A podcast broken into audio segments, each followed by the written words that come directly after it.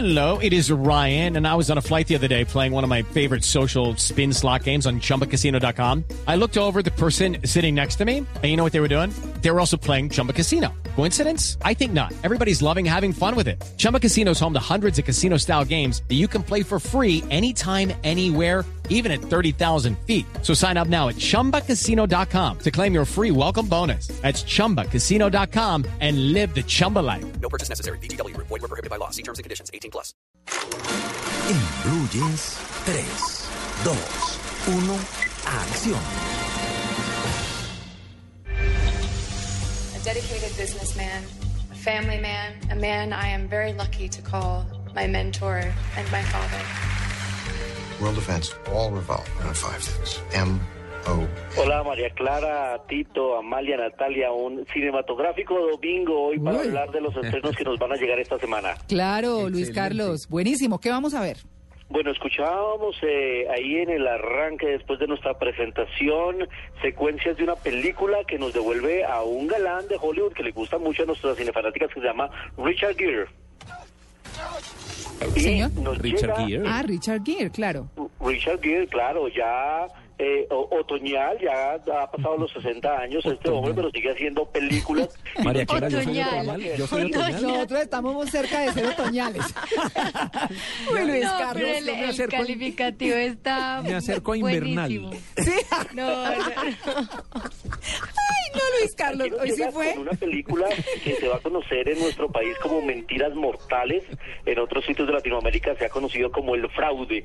Él eh, hace el papel de un eh, magnate eh, ya con su edad madura que tiene un- una vida perfecta, una familia amorosa, una esposa que lo ha acompañado toda su vida. Ese papel lo hace Susan Sarandon y eh, además tiene su hija que es su heredera, pero en realidad detrás de esa imagen de vida perfecta se esconde un hombre que está metido en un problema grandísimo porque tiene que vender su gran emporio a un banco antes que se descubra que ha cometido un fraude. Eso lo va a confrontar no solo con su profesión, sus socios, sino también con su familia que se entera de los oscuros manejos que le ha dado a su compañía.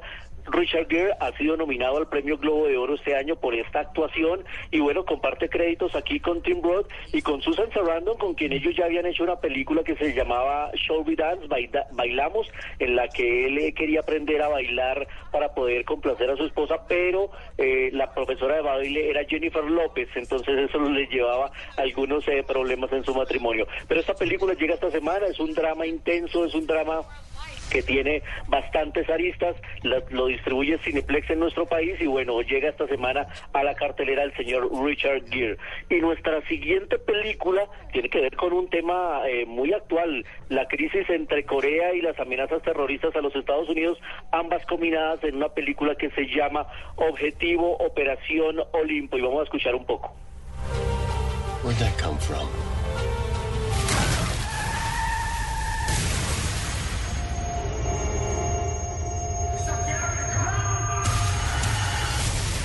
Pues ese, ese sonido de la frenada corresponde al accidente con el que empieza esta película y es un accidente en el que va el presidente de los Estados Unidos, la esposa, la primera dama, muere y eso obliga a que el jefe del servicio secreto renuncie a su cargo porque se siente culpable de lo que le pasó a la primera dama. Lo que pasa es que después van a llegar los norcoreanos a atacar la Casa Blanca y secuestran al presidente de los Estados Unidos.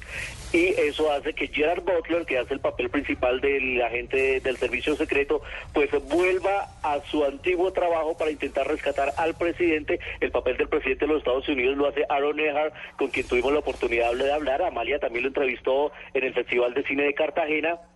Y es un eh, drama, eh, también está aquí Morgan Freeman, pues imagínense, los coreanos eh, atacando, invadiendo la Casa Blanca y secuestrando al presidente de los Estados Unidos. Va a llegar esta semana y con un tema muy actual, el de, el de la crisis de terrorismo en los Estados Unidos.